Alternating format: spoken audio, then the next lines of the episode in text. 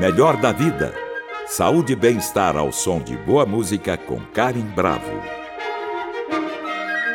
O nosso tema de hoje é estresse. Será o estresse o grande vilão? O que é estresse para você que está nos ouvindo? A sensação após um dia de muito trabalho, discussões, trânsito, filas, contas para pagar, divergências familiares? Diariamente, nós ouvimos mulheres se dizendo estressadas por conta do acúmulo de funções, aquela maratona de atividades domésticas, profissionais, com os filhos, os cuidados com a aparência e com o relacionamento afetivo. Como poderíamos definir o estresse? Cansaço em excesso, explosões comportamentais, crises de choro, sensação de impotência, corpo fadigado, mente cansada, incapacidade de produzir Segundo médicos e psicólogos, o estresse resulta do acúmulo de pequenos problemas que se repetem todos os dias. Podemos perder forças, podemos sentir o aumento da pressão arterial, o aumento do número de batimentos cardíacos, oscilações de humor, entre muitas outras consequências. E para buscar essas respostas, nós convidamos Flora Alves, graduada em Comunicação e Marketing e pós-graduada em Administração de Recursos Humanos e também escritora. Seja bem-vinda, Flora. Tudo bem com você? Olá, Karen. Muito obrigada. É um prazer estar com você e com os ouvintes do Melhor da Vida para falar de um tema super relevante. Super relevante, Aliás, faz parte da vida de uma descrição maravilhosa. faz parte da vida de todo mundo, né? Um dia ou outro a gente sente o estresse, não tem jeito de fugir. Então vamos aqui bater um papo mais abrangente sobre o estresse e eu vou começar é, falando o seguinte com você: a quem diga que o estresse é o mal do século. Você concorda, Flora? É, há controvérsias. Sim, é o mal do século.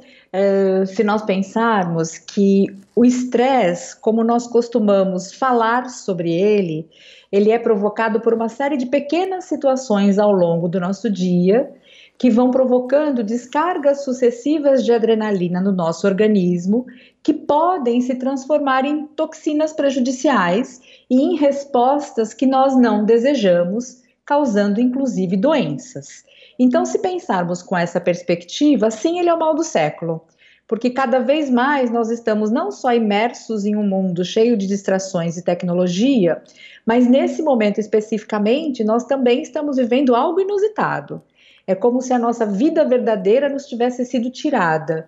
Então é tudo muito novo e nós perdemos a sensação de que podemos controlar alguma coisa. E eu digo perdemos a sensação porque, na verdade, a gente não pode controlar tudo, mas Sim. nós tínhamos a falsa sensação de que podíamos controlar as coisas. Então, com essa perspectiva, sim, é o mal do século, mas será que ele é um verdadeiro vilão? É, é aí que a gente vai chegar. É, até a gente chegar nesse ponto vai ter muito papo. É, eu queria te perguntar se o estresse pode ser considerado uma doença ou um fator genético.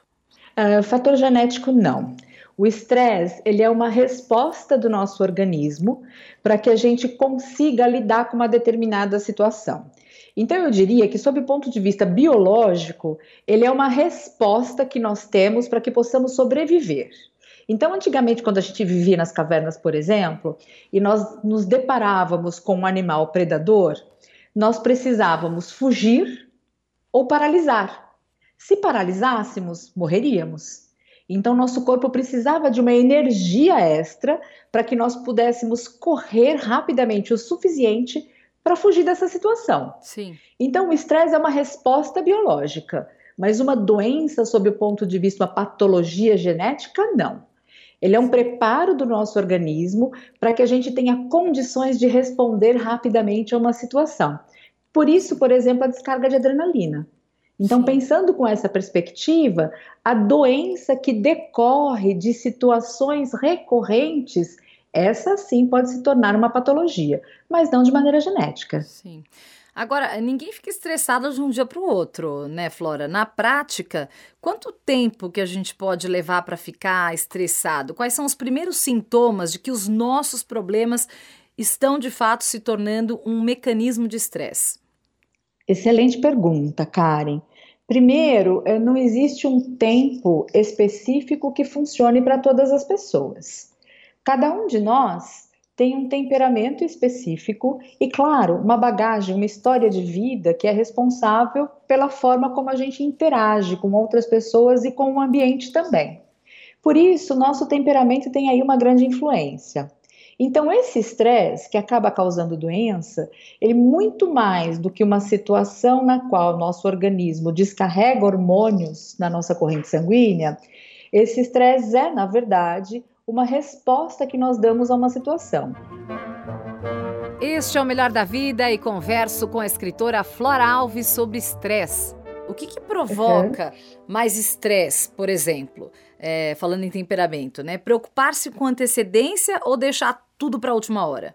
É, eu acho que é a ausência da atenção plena, porque é justamente a ausência da atenção plena, Karen, que faz com que a gente se preocupe com aquilo que já passou ou com aquilo que vai chegar ainda. Então, uh, o John Kabat-Zinn, que é uma das pessoas que mais fala sobre atenção plena, ele diz para nós o seguinte: nós vivemos muito mais no modo atuante do que no modo existente.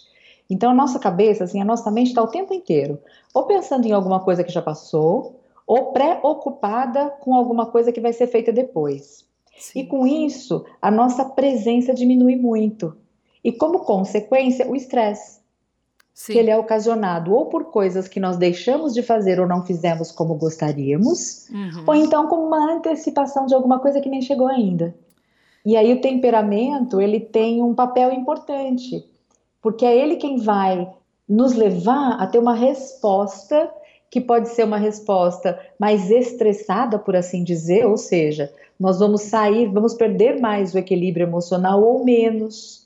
Então, o autoconhecimento também vai ter um papel importante no reconhecimento do estresse e na forma como lidamos com ele. E me conta um pouquinho, Flora, sobre o tipo de trabalho que você realiza com as pessoas que lhe procuram relatando se sentirem estressadas. Por onde você começa? Como você avalia ah. essas pessoas? É, excelente pergunta, porque em geral o nosso trabalho, o meu trabalho especificamente, ele está relacionado com o mundo organizacional. Então, dentro do mundo organizacional, nós sabemos que, e não só numa situação como aquela que a gente vive agora, mas muitas vezes nós temos consequências dentro do universo do trabalho que são consequências ruins para a produtividade dentro das organizações. Então, uma das primeiras coisas que acontece é que as pessoas têm uma queda de produtividade como consequência do estresse. Então, a primeira coisa que a gente faz é identificar quais são os fatores externos que podem causar esse estresse nas pessoas. E muitas vezes esses fatores estão relacionados com o clima e a cultura da organização. Então, a primeira coisa é identificar os fatores que estão sendo estressantes para aquelas pessoas. E a mesma coisa que estressa um indivíduo, Karen, ela pode ser uma coisa super natural para outro. Uhum. Por isso é importante entender quem são as pessoas e qual é a natureza desse trabalho. Sim. Se hoje existem indivíduos que trabalham super bem sob pressão, tem outros indivíduos que, quando são cobrados por alguma coisa, isso só já é motivo de estresse por mais que essa cobrança tenha sido, um, sido um, um, acordo, por dizer assim, um acordo que a gente faz quando aceita uma determinada função no trabalho. Então, o passo número um é identificar fatores externos e também fazer um levantamento do perfil desses indivíduos. Sim, o autoconhecimento, é né? O autoconhecimento é. é fundamental nesse tipo de tratamento. Sem sombra de dúvida, Karen, o autoconhecimento é o ponto de partida para que a gente consiga solucionar problemas, inclusive aqueles que envolvem o estresse nos dias de hoje.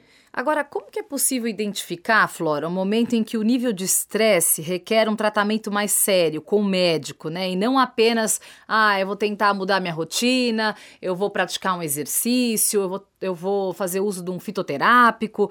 É, qual o momento que você observa, é, qual o sintoma, qual a postura que você olha e fala assim, hum, acho que isso é mais grave, eu acho que esse nível de estresse requer um tratamento mais sério. O estresse ele passa a se tornar sério quando nós não conseguimos responder ao estresse sem que isso se somatize. Então, a pressão arterial alta, por exemplo, ela pode ser um indicativo do estresse. Uhum. Excesso de dores na coluna, dores musculares, dores de cabeça, também podem ter a sua origem no estresse. Então, todas as vezes em que aquele estresse normal do cotidiano, que nos deixa de mau humor e até faz com que a gente responda mal numa determinada reunião, quando isso passa para o plano físico, por assim dizer, aí é hora de procurar um médico, porque a gente precisa entender quais são os mecanismos do nosso organismo físico que não estão reagindo bem a esse estresse. E aí a gente tem que cuidar por outros caminhos, sempre com aconselhamento médico específico. Claro. E outra coisa que eu observo, e acho que você com certeza ainda mais do que eu, muitas pessoas estão fazendo um uso é, um pouco indiscriminado de calmantes e medicamentos fitoterápicos, é, ou optando, aí eu acho mais saudável, por terapias como yoga, meditação e exercício físico. Isso tudo camufla as atitudes reais que nos geram estresse ou pode de fato curar o estresse? Eu diria que você mencionou, na verdade, dois caminhos diferentes. Um é o caminho onde você aponta, por exemplo, os calmantes, os fitoterápicos, que têm sido utilizados indiscriminadamente. Eu diria que se o indivíduo já está procurando um caminho como esse, eu acho que é melhor procurar um médico para entender o que está acontecendo. Porque se, se eu tentei outros caminhos, que são caminhos menos agressivos, por assim dizer, ao nosso organismo, e isso não funcionou, eu não devo recorrer à medicação sem aconselhamento. Uhum. E, por outro lado, eu tenho práticas como meditação, como yoga e atividades físicas de maneira geral que contribuem muito para que a gente consiga equilíbrio, para que a gente consiga equilíbrio emocional, atenção plena, presença, e tudo isso contribui para a diminuição do estresse. Uhum. Uh, a nossa respiração, ela é, eu diria que ela é o instrumento mais poderoso e que está à nossa disposição onde quer que a gente vá, não é verdade? Sim. A nossa respiração está 100% da nossa vida do nosso lado. Quando ela não estiver mais, algo tá, né? Já era. Prestar atenção na respiração tem um poder muito grande. Porque se nós fôssemos os verdadeiros responsáveis por respirar, por exemplo, provavelmente nenhum de nós estaria vivo mais, porque a gente não conseguiria prestar atenção nesse ato tão simples que é respirar. Então, quando nós conscientemente trazemos a atenção para nossa respiração e conseguimos observar o ritmo da respiração e respirar de forma correta e adequada, por si só baixa nosso batimento cardíaco, nós sentimos maior tranquilidade temos maior clareza de pensamentos, e tudo isso é um caminho super legal de se procurar para equilibrar o estresse e conseguir ter clareza de pensamentos até para melhor tomada de decisões. Mas se a gente faz uma busca incessante por esses caminhos e não consegue, aconselhamento médico. Sim. Então tem aí formas diferentes de buscar essa diminuição do estresse. E, você falou em, em, respiração, a gente está vivendo nessa era digital. É, esses relógios novos que a gente usa, né, para fazer ginástica, para medir batimento cardíaco, tem um, um, determinado momento do dia, eu uso ele, que ele fala assim: pare e respire por um uhum. minuto. Eu tô naquele momento, mas se eu parar agora para respirar, não dá. Mas então, de fato, é, é, ficou comprovado que a questão da respiração é muito positiva.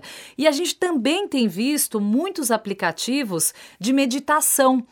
A todo instante que a gente está mexendo ali nas, nas redes sociais, aparece um aplicativo novo, um programa para você baixar, para você tentar meditar um pouco, que seja por dia, e tentar respirar mais. Então, isso de fato você acha que contribui? Tem, sem sombra de dúvidas. Eu uso esses relógios assim como você, mas eu desisti desse, desse aplicativo Respire Já um Minuto. Porque tudo depende da sua rotina. Sim. Então, tem momentos que são mais convenientes para você e outros que não. Sim. Então, eu diria que a regularidade é mais importante do que você seguir uma orientação específica uma hora determinada. Claro. É, de repente é, não dá naquele isso... momento, mas isso nos lembra, né? Nos, nos lembra que é importante parar para respirar. Então, de repente, você adia esse momento da respiração, mas não deixa de fazer, né? É, exatamente. Existe, assim, você perguntou se isso realmente funciona, né? Uhum. Existe uma clínica de redução do estresse na Faculdade de Medicina de Massachusetts que conduziu estudos comprovados de que a prática de respiração e meditação tem efeitos positivos na diminuição do estresse. Esse é um instituto que olha só para esta questão. O que é que é a meditação e a simples respiração? Porque prestar atenção na meditação, na respiração, é meditação. Então, uh, comprovadamente, o simples ato de trazer a sua consciência e atenção plena para a respiração diminui os níveis de estresse. E já existe comprovação científica, Karen, de que essas mesmas práticas podem ajudar, inclusive, as pessoas a lidarem melhor com a dor no uhum. caso de doenças extremas. Ah, que boa notícia. Boa notícia. É. Sim. Agora, mudando um pouquinho ainda falando sobre estresse, é, muitas pesquisas que eu li relacionaram o estresse com o álcool. Você também acha que o consumo de álcool está fortemente relacionado ao estresse? Inclusive, nesse período de pandemia, o consumo de álcool aumentou. Sim. E eu, eu acredito que esse seja um grande indicador de busca para a diminuição do estresse. Sim, Porque você... o consumo de álcool, o que o álcool faz no início do consumo, digamos, na, na, na, primeira, segunda dose de consumo de álcool, o que ele faz é promover um certo relaxamento. Uhum. E esse relaxamento vem do desligamento da sua consciência de ações e atos que estão te preocupando. Sim. Então, à medida em que o álcool tem esse, essa ação de desconectar você com a preocupação no início do seu consumo, faz com que os indivíduos procurem o consumo de álcool para aliviar. Não é à toa que as pessoas chamam o finalzinho do dia de happy hour, uhum. que é onde a gente se encontra, toma um drink. Sim, então, o objetivo feliz. de fazer o quê? Né? Esquecer os problemas que a gente teve ao longo do dia, relaxar um pouco, bater papo com os amigos. E claro que nessa época de pandemia, o volume de estresse, sem sombra de dúvidas, ele aumentou a níveis exponenciais. Uhum. Então, não só a nossa rotina já nos provocava estresse, mas as situações às quais nós estamos agora aumentaram ainda mais. E se as pessoas não podem sequer sair de casa, o delivery de bebidas continua. Sim. Então as pessoas estão consumindo realmente mais álcool e particularmente eu acredito que isso sim tem a ver com o aumento dos níveis de estresse em tempos de pandemia. E pela sua experiência, Flora, com as pessoas que você tem trabalhado, é, quais as profissões mais estressantes? Uau, eu diria que as, as profissões de linha de frente, Karen, né? É, eu tenho conversado com muitos médicos nos últimos meses, né? Uhum. E eu acho que a maior parte de nós sequer tem ideia do nível de estresse que eles enfrentam. Se a gente fizer uma, fizer uma comparação com alguém que está dentro de uma organização e toma uma decisão errada, por mais que essa decisão errada possa acarretar perdas financeiras e às vezes até mesmo a perda do emprego, né? um profissional uhum. de linha de frente, sem sombra de dúvidas, ele tem riscos que envolvem coisas muito mais importantes como a vida, por exemplo. Sim, ele lida então, com medo diariamente, né? Literal, é, exato. Essas pessoas têm, é, precisam de um equilíbrio emocional muito grande para conseguirem lidar com essas situações. Depois que nós pensamos aí nos profissionais do, de linha de frente, eu acredito que hoje qualquer pessoa em posição de liderança dentro de uma organização que vive um cenário onde as variáveis são na sua maioria incontroláveis e a gente tem sim uma crise financeira acontecendo que leva a tomada de, tomadas de decisão que nem sempre são aquelas mais desejadas, eu acho que todas as pessoas que ocupam um cargo de liderança também estão com níveis de estresse muito acima do normal. Eu tenho ouvido relatos nas organizações de pessoas que estão literalmente perdendo o equilíbrio emocional nas posições de liderança por conta disso. Existe uma tendência de aumento do estresse nos ambientes de trabalho?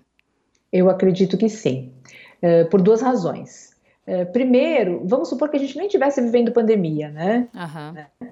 Já teríamos um, nível de aumento do estresse nos ambientes de trabalho natural, uma curva ascendente, por conta do volume de informações que nós temos, que cresce exponencialmente, uhum. e não só volume de informações, mas também novas tecnologias que demandam desenvolvimento de novas competências com muita velocidade. Sim, a então, competição é muito grande. Si só, exato. Então, isso por si só já nos dá, nos, leva, nos eleva o nível de estresse por conta de que a gente fica o tempo todo com a sensação de que a gente perdeu alguma coisa uhum. é, o FOMO, né, que é, é, aquela síndrome de missing out, de perder alguma coisa. Né? Ah. Eu tenho fear of missing out. Sim, nós falamos sobre isso. Eu tenho medo de perder alguma aqui. coisa. É, né? o medo, eu tenho medo de sair de casa e agora essa, essa outra síndrome que você citou, que é o medo de perder alguma coisa. Já é uma síndrome Exato. comum? Sim, bastante comum. Basta perguntar para você qual é a sensação que você tem se você esquecer o celular em casa. Ah, bom, é desesperador. As sensações. É a gente não faz absolutamente é. nada sem celular. A gente é. não sabe mais, não guarda os caminhos, né? Os caminhos que você fazia sempre com carro, enfim, é, o ônibus que você pega. Para tudo a gente depende do celular. Se eu, eu já saí para vir trabalhar e já voltei para casa. E acho que muita gente que está nos ouvindo já passou por isso também. Sem sombra de dúvidas, porque a gente, a gente não quer perder o que está acontecendo. e a nossa então, vida está então, no celular, nossa agenda, tudo. Exato, exato. Né? E você está batendo papo aqui comigo, você não está olhando para o seu celular. Sim. Quando a gente desligar esse nosso bate-papo e você enxergar aquele monte de eh, eh bolinhas vermelhas no seu WhatsApp e em outros aplicativos, você vai ter aquela sensação, meu Deus do céu, olha tudo que eu perdi. Pois é, essa, é. falando em celular, você acha que esse uso excessivo de celular e essa demanda que a gente tem, por exemplo, a gente está batendo papo aqui, quando a gente desligar, quando acabar a entrevista, eu vou olhar, eu vou ter de repente, sei lá, 20 mensagens para responder no WhatsApp. É, isso gera estresse também? É uma, a gente se sente cobrado 100% do tempo em ter que atender essa demanda? Ah, excelente pergunta. Eu vou voltar lá para o começo do nosso bate-papo, Karen. É, depende muito do perfil, é a primeira coisa. É, tem pessoas que passam o dia inteiro, dão aquela olhadinha para o celular, olham que teve um monte de notificações e nem se importam, uhum. né? E tem outras que, quando batem o olho no celular e vem um monte de mensagem, já começam a se sentir mal porque acham que as pessoas que mandaram mensagem sem receber a resposta imediata estarão julgando a atitude dela. Uhum. Como na verdade acontece hoje em dia. Às vezes alguém manda para você é, um e-mail, daqui a pouco a pessoa está mandando para você uma mensagem no WhatsApp, se você não responder, ela te liga. É sim. Ah, eu te mandei o e-mail, mandei o WhatsApp, você não respondeu? né? É, é uma cobrança é, excessiva. E uma, uma, falta de empatia também. Claro. Então, uh, a gente deixa de, de pensar, quando a gente manda, eu acho que o celular hoje, cara, virou batata quente. Quando eu mando uma mensagem para você, é como se eu estivesse jogando aquele problema para você e agora não está mais comigo. Uhum. Sim. Então aí eu não, me, eu não me preocupo com o contexto no qual você está. Sim. Eu passo a te cobrar como se você tivesse obrigação de me responder imediatamente. Sim, porque você naquele momento está livre e disponível para cuidar daquele assunto e a outra pessoa muitas vezes não está, né? A gente, e a gente não consegue respeitar e entender o lado do outro. Melhor da Vida, com Karim Bravo. A escritora Flora Alves é a convidada de hoje para falar sobre estresse. Falando um pouquinho é, do estresse na vida afetiva, é, o quanto as pessoas têm te procurado reclamando que a vida afetiva, o relacionamento, o casamento ou o namoro é, tem gerado estresse. Essas questões afetivas, elas são uma consequência da maneira como a gente está lidando com esse momento atual. Então, eu diria que se uma relação ela é muito boa no dia a dia, a tendência é que um período como esse de pandemia vai exacerbar essa relação boa para o positivo. Uhum. Então nós já somos super companheiros, a gente se dá super bem, então um vai apoiar o outro e vai dar tudo certo. Mas dependendo do estilo de relacionamento, quem já tem um relacionamento tóxico no dia a dia, quando se encontra num cenário como esse atual, esse relacionamento tóxico vai às alturas também. Sim, só se, se agrava. Se eu for olhar para o contexto, só se agrava. Se eu for olhar o contexto de pessoas com as quais eu tenho convivido nesse momento e que têm me procurado para falar sobre o estresse, eu diria para você que a surpresa é positiva. Porque tem muitas pessoas que estão conseguindo até se reencontrar dentro de uma relação afetiva num cenário como esse. Que bom! Porque existe a oportunidade também de diálogo. Claro.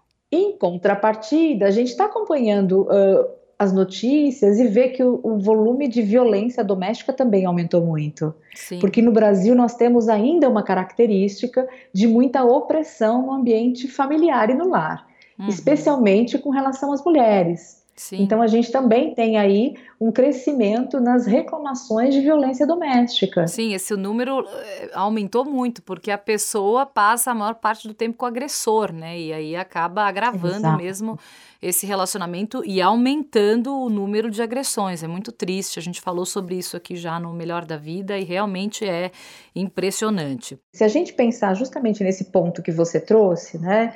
É, conectando isso para o tema de hoje, que é essa questão do estresse, como você mesma mencionou, muita gente está procurando álcool para fugir do estresse. Uhum. Então, se eu tenho no meu ambiente familiar um ambiente que não é favorável ao diálogo, e eu também tenho dentro desse ambiente o aumento do, cons do consumo de álcool, o estresse vai acarretar algo muito negativo nesse ambiente. Claro. E esse algo negativo, ele tende a ultrapassar os limites, não só os limites do diálogo e da convivência, é, que por alguma razão poderiam até acarretar uma separação, mas eles tendem a ultrapassar os limites do respeito e da convivência sem violência. Sim. E, e, tem uma outra coisa, um outro fator que eu acho que é muito importante e que pesa também na palavra estresse, os filhos, né? É, os uhum. filhos estão em casa, os filhos não estão indo mais para a escola, as pessoas estão fazendo home office com os filhos em casa e a gente sabe que não é fácil. Quem tem filho sabe o quanto é difícil você se concentrar e fazer o home office tão necessário nos dias de hoje com as crianças dentro de casa. É, como que nós devemos encarar esses problemas relacionados à maternidade? Nós podemos passar umas duas horas só falando sobre esse assunto. Isso rende. É, o nosso ambiente de trabalho, Karen, ele invadiu o ambiente doméstico, né? É, então, a primeira coisa que a gente precisa fazer é, é ter consciência de que nós estamos levando para o ambiente das crianças coisas que não faziam parte do ambiente delas. Uhum. Então, aí, isso vai exigir da gente um nível de equilíbrio emocional muito grande. Porque se por um lado nós estamos invadindo o ambiente das crianças, elas também estão trazendo para esse ambiente coisas que anteriormente aconteciam dentro do ambiente educacional. Sim. E agora não dá mais para a gente delargar para o professor, pra, né? claro. é, a gente mais delarga do que delega, né?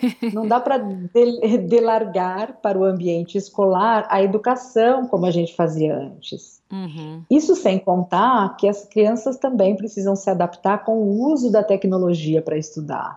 Sim, outra Se coisa que é nós tivemos que é. aprender também para ajudá-los, né? Dependendo da idade, eles sabem uhum. mais, mas quando são muito crianças, a gente tem que ensinar e algo que a gente às vezes, muitas vezes nem sabe passar esse conteúdo para eles, né?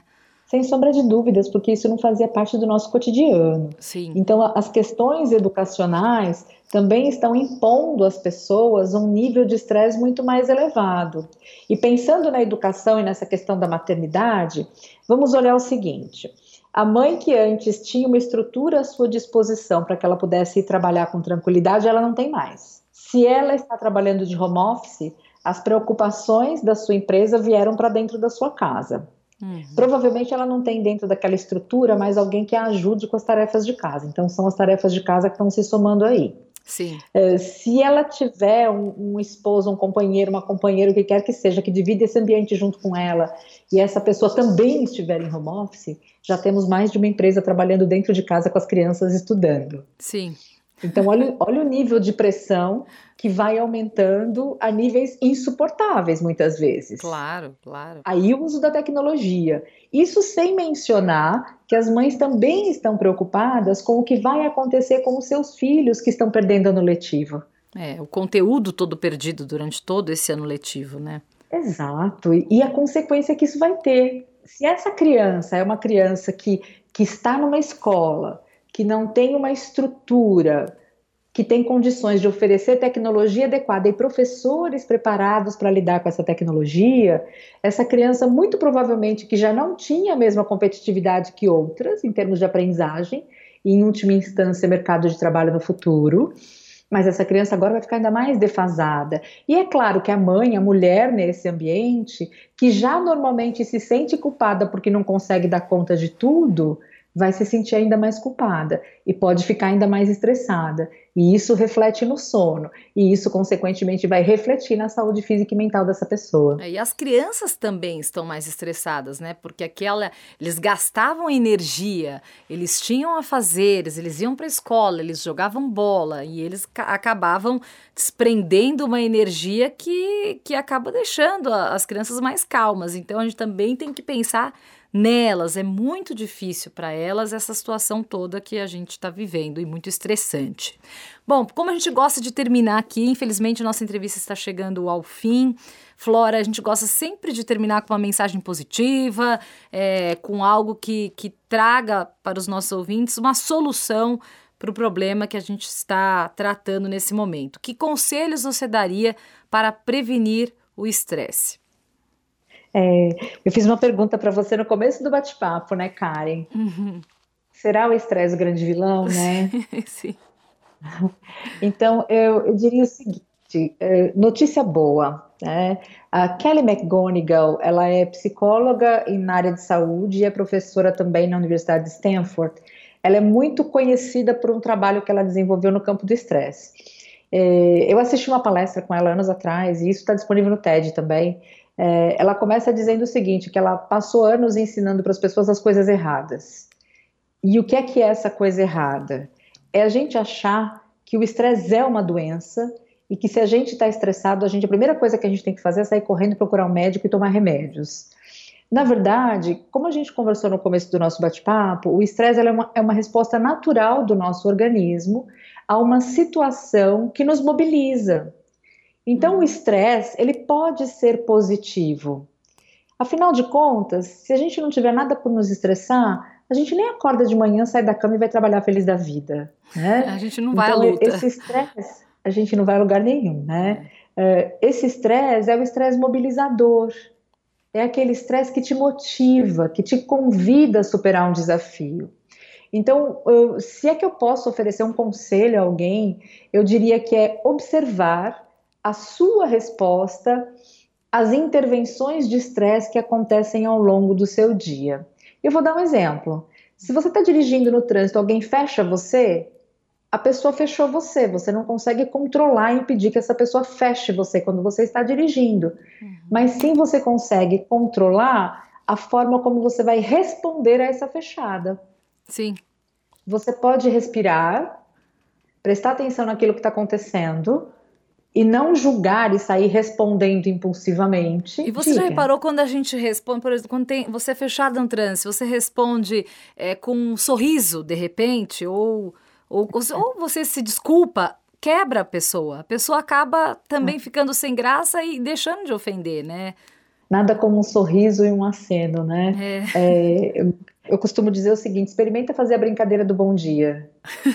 Quando você sai de casa, ao invés de você é, olhar para aquele vizinho que está de cara fechada e julgar o seu vizinho por conta disso, experimenta olhar nos olhos dele, sorrir e dizer bom dia. Sim. É, Sim. Pode ser que no primeiro dia ele não te responda, mas ele vai começar a prestar mais atenção em você e vai chegar um momento que ele vai te desejar bom dia antes de você. Com certeza. Então, a, nós podemos controlar essas emoções. E para isso, nós temos as duas coisas fundamentais: respiração e consciência. E essas duas coisas só a espécie humana combina. É isso que nos faz humanos, né? Sim. Bom. Então, acho que o principal conselho é observar a sua resposta ao estresse. E essa consciência, com certeza, vai te ajudar a perceber que talvez o estresse ele possa se tornar um aliado ao invés de se tornar o grande vilão dessa história. Certo, muito bom. É, o nosso bate-papo, nós conversamos com Flora Alves, graduada em Comunicação e Marketing e pós-graduada em Administração de Recursos Humanos e escritora. Muito obrigada, Flora, pela presença aqui no Melhor da Vida e até a próxima. Sou eu quem agradece, é um prazer enorme estar com você e com seus ouvintes, Karen. Obrigada, Flora. Tchau, tchau. Tchau. Para saber mais sobre nossa programação, acesse o Guia do Ouvinte no site da Cultura FM www.culturafm.com.br. E para comentários e sugestões, entre em contato através da central de relacionamento 0 operadora 11 2182 3222 ou em nossa página do Facebook Cultura FM Oficial. Trabalhos técnicos Douglas Santos e Ariel Novaes, apoio de produção Gabriela Reis e produção Viviana Morila. Melhor da vida. Saúde e bem-estar ao som de boa música com Karen Bravo. Realização Rádio Cultura de São Paulo.